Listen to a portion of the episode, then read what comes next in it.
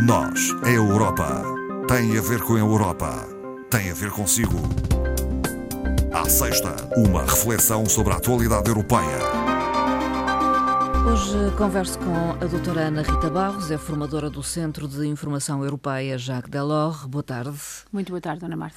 Doutora Ana Rita Barros, vamos começar por uh, fazer uma referência às previsões económicas de inverno 2023. Uh, foram conhecidas uh, e o que é que nos dizem? Algo de bom, ou de menos mal, porque uh, a projetada contração para o quarto trimestre de 2022 não se veio a concretizar, hum. o que há boas perspectivas para este início de ano. Hum.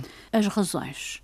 Para já, a diversificação dos mercados de abastecimento da União Europeia, a queda gradual do consumo de energia que se começa agora, já que se aproxima Sim. da, da primavera e o inverno não foi tão rigoroso, associadas a um desempenho muito favorável do mercado de trabalho, fizeram com que esta contração prevista não fosse uh, tão negativa como estávamos à espera. Isso faz com que o crescimento previsto para a União Europeia no seu todo e para a zona euro seja, seja respectivamente de 0,9% e de 0,8% para este ano de 2023. É considerado moderado, é isso? Eh, é considerado um crescimento ligeiramente positivo, uh, ainda um pouco abaixo do moderado, mas não negativo como algumas previsões no final do ano anterior uh, indicavam, não é? Sim. No entanto, os consumidores e as empresas ainda enfrentam algumas condições adversas e nós sentimos isso quer no preço de energia, quer no preço dos produtos alimentares, minando o seu hum. poder de compra. A agravar esta situação, temos ainda uh, as pressões inflacionistas que se fazem sentir muito pela razão das políticas monetárias uh, que nós conhecemos e que vão continuar também a contrair o investimento, como já indicado recentemente. Uh, a inflação vai ter também um comportamento ligeiramente mais moderado aí hum. sim do que estava previsto, o que é bom. E tem a ver com as medidas, entretanto, tomadas uh, pelo também. BCE. A retração, a retração do investimento é a retração do consumo, a retração do consumo, menos procura, está aí uh, a explicação. Portanto, o mercado a funcionar. Uh, depois de ter atingido o máximo histórico em outubro passado, uh, está a desacelerar e as previsões para este ano são de 6,4% na União Europeia e de 5,6% na zona euro. No caso português, também não é uma exceção, o crescimento é de cerca de 1%, ligeiramente maior do que aquilo que nós indicámos há pouco, e uh, a, a, inflação vai desacelerar, situando-se nos 5,4% para este ano. No nosso caso, o que é que influenciou? O consumo interno uh, o aumento das exportações, impulsionado pelo turismo, uh, e também a redução da independência energética que se tem feito sentir por causa das chuvas, porque têm enchido as albufeiras, temos mais consumo de hidro e mais produção hidro, portanto, a nossa compra de energia ao exterior é, é menor. menor. São tudo variáveis positivas nesta previsão para o caso português. Uh, de referir dois aspectos particulares as previsões baseiam-se em que o conflito Rússia-Ucrânia continua, mas continua numa situação como nós a conhecemos agora, ou seja, hum. sem grandes intensificações. Hum. Porque se intensificar, se agravar, as previsões vão hum. ter que ser revistas. Sim. Um outro aspecto, as previsões de inverno uh, da União Europeia são intercalares. E hum. como intercalares não têm a profundidade que têm nem as do outono, nem as da primavera, que são muito, principalmente as da primavera, que são publicadas em abril, este ano penso que em maio, são muito mais exaustivas e, portanto, muito mais próximas de uma realidade. Temos que ter atenção e voltar a analisar as previsões uh, económicas uh, na próxima primavera. A Comissão instaurou uma ação contra a Polónia no Tribunal de Justiça europeu, doutora Ana Rita Barros, com que fundamento? Se nós vermos eh, as comunicações da, da Comissão esta semana, são pródigas em, em, instaurar ações contra quase todos os países. Em alguns casos. Uh, Questões enfim, menores, uh, talvez? Sim, ou... muitas vezes transposição de diretivas, como nós já sim. conhecemos, muitas relativamente aos recursos hídricos, no caso de Portugal, recursos hídricos, no caso francês, rotulagem de, de águas potáveis e minerais. Eh, este caso é um caso que nós já aqui falamos, que Sim. é a nomeação dos juízes e a imparcialidade dos tribunais. É algo que se vem uh, arrastando no tempo. E que, depois das diversas advertências, a Polónia, apesar da Polónia ter, desempenhar agora um papel muito importante de, de uh, relativamente ao conflito, da Sim. zona de conflito, Sim. e de, de receber Ucrânia, ucranianos, refugiados de guerra, enfim, a Polónia, portanto, não está a cumprir o direito europeu, hum. fazendo com que o direito nacional polaco tenha a supremacia sobre o direito europeu, quando é exatamente ao contrário. Como nós sabemos, o, o direito europeu, o direito comunitário, eh, é o primado e depois é que está o direito nacional, principalmente em determinados aspectos que estão Sim. fundamentados nos tratados. Uh, a decisão é a violação exatamente do direito europeu por parte do Tribunal e do Tribunal Constitucional Polaco, não é um uhum. tribunal qualquer. Uh, a ação vem nessa consequência e, e torna incompatíveis o estabelecido pelos direitos europeus com a Constituição polaca. Hum. Uh, acontece que a Comissão adverte que os cidadãos polacos devem ser tratados em igualdade de direitos relativamente aos cidadãos europeus e, portanto, o direito e o primado do direito europeu deve ser exercido exaustivamente e equitativamente também no Estado-membro que é a Polónia. O caso da imparcialidade uh, e do princípio de autonomia dos tribunais uh, reduz a eficácia dos tribunais e do acesso dos cidadãos Sim. à justiça, justiça, prevalecendo no caso polaco a legislação nacional sobre a legislação é europeia. europeia. Portanto, vai mesmo em frente, em frente vai para o Tribunal Europeu. Há, há, outros casos de violações que são apenas advertências. Hum e que os Estados-membros cumprem, aqueles que falámos há bocadinho Sim. dos regulamentos das águas potáveis, mas aqui é um bocadinho mais complicado. Sim. O Parlamento Europeu debateu uh, a problemática da corrupção? Uh, o Parlamento está reunido esta semana, terminou Sim. ontem em Estrasburgo, e votou duas resoluções sobre transparência e integridade nas decisões europeias. Uh, os membros do Parlamento Europeu votaram em maioria, dando seguimento às medidas solicitadas pelo próprio Parlamento quando, em dezembro, ocorreram aqueles casos que nós todos muito bem uh, conhecemos. E chamou-lhe chamou tolerância zero à corrupção.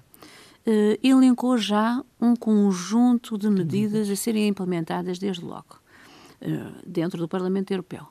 Para já, as atividades remuneradas dos próprios membros do Parlamento Europeu que possam uh, confluir com os interesses do seu mandato. Portanto, um, o Parlamento votou favoravelmente na criação de um estatuto chamado Código de Conduta dos hum. Deputados.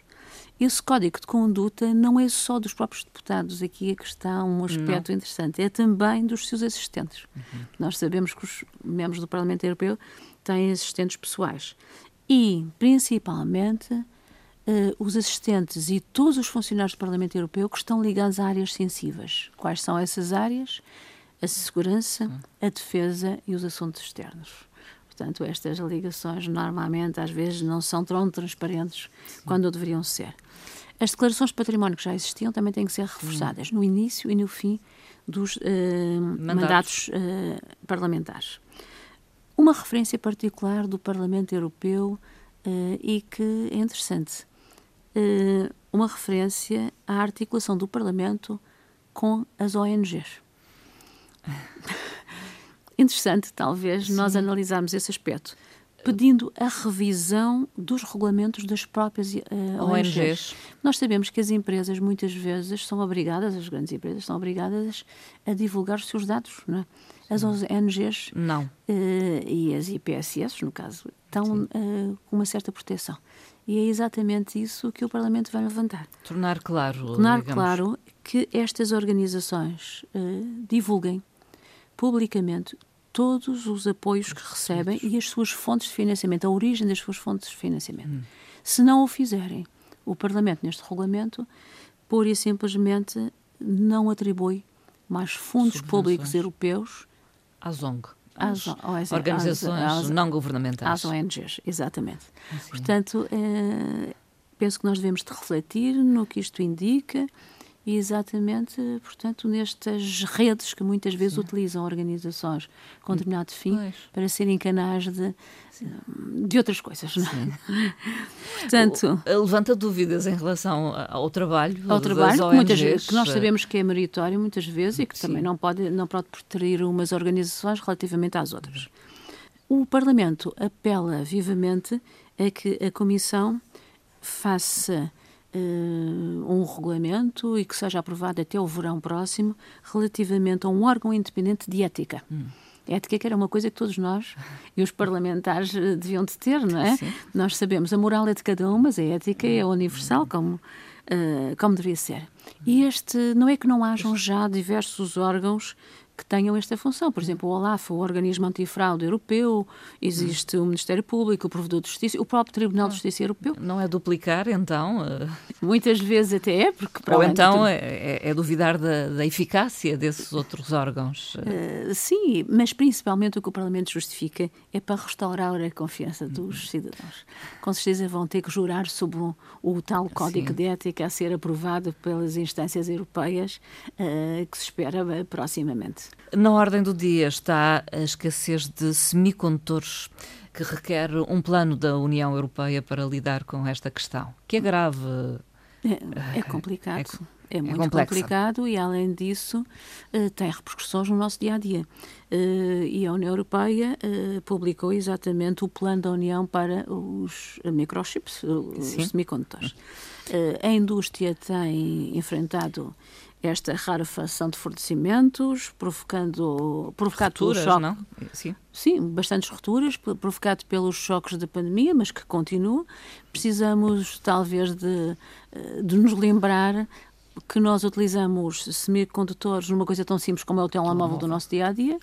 Uh, usamos também nas comunicações uh, a outro nível, uh, uhum. na educação, na saúde, uhum. nos transportes. E também no entretenimento. Portanto, é transversal.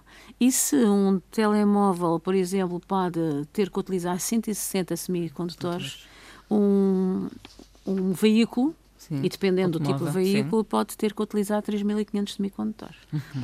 A, a, produção, o, grande problema é a produção dos semicondutores. Depende uhum. de uma cadeia de abastecimento muito interligada e na qual uh, estão incluídos países das mais diversas zonas do globo. Aí é que está a grande problemática. Uma empresa de uma dimensão relativamente média e grande de semicondutores pode estar com uma carteira de fornecedores que pode atingir 16 mil fornecedores para a sua produção, Sim. o que é de facto muito diverso, 16 mil condutores das diversas zonas. Não é? sim. Uh, é Há uma, uma dependência. É, é, uma interdependência e uma, uma cadeia de, abastecimento muito vulnerável. Uhum. E é isso que preocupa as instâncias europeias, talvez tardiamente, mas preocupa. No caso das empresas europeias, uhum. uh, duas referências. Primeiro, que as empresas europeias apenas representam 10% do mercado mundial de semicondutores. Além disso, dependem dos fornecedores externos em cerca de 80% estamos a vir aqui. Sim. Exatamente. Há um desequilíbrio de muito grande. enorme. Uh, o regulamento europeu, uh, que agora a Comissão uh, está a propor para fazer aprovar pelo Conselho, reforça as medidas de aprovisionamento, mas principalmente reforça também e insiste muito no aumento da produção. Ora, este aumento da produção interna implica criar empresas e construir instalações. E aqui é que está o grande problema: é que as instalações demoram dois a três anos a conseguir é ser construídas para produzir os semicondutores. A grande questão que se deixou durante muitos anos é como reindustrializar a Europa. Sim. Abandonamos as indústrias níveis, e agora vemos a nossa dependência. Não pode, não pode ser só uma Europa de serviços, precisamos também de ter os, os outros sectores de atividade. Uh, falemos dos jovens e a Europa uh, ao Encontro Europeu da Juventude previsto para junho junho, o AI 2023. Uh, European Youth Event, o evento europeu da juventude. O que uh, a União Europeia apela nesta quinta edição do evento é que os jovens entre os 16 e os 30 anos, os jovens alargados, uh, compareçam no evento. O evento é absolutamente gratuito, as inscrições estão abertas até o dia 24 de fevereiro próximo às 23h59 horas de Bruxelas, menos uma hora cá em Portugal, uhum. para quem quiser fazer a sua candidatura. Eh, esta edição, eh, portanto, apoiada pelo Parlamento Europeu, contra com atividades de diversa natureza, desde debates, eh, manifestações artísticas, desportivas, contactos interdisciplinares e interparticipantes.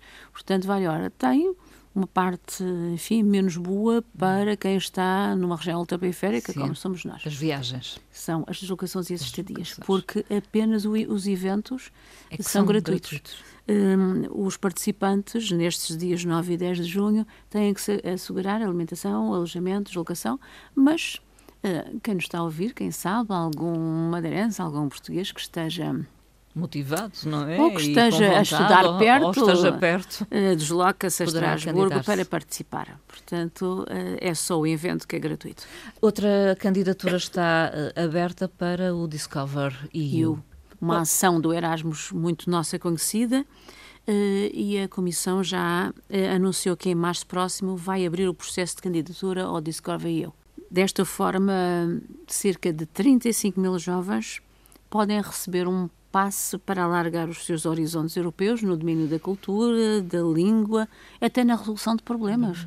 Como é que eu Sim. chego lá? Como é que vamos nos instalar? Uh, enfim, adquirir uh, os bens necessários, enfim, todas essas soluções que muitas vezes são problemáticas. Isto são jovens só com 18 anos. Hum. Portanto, está aberto a jovens que tenham nascido entre 1 de julho de 2004 e 30 de junho de 2005, portanto, todos com 18 anos. Hum.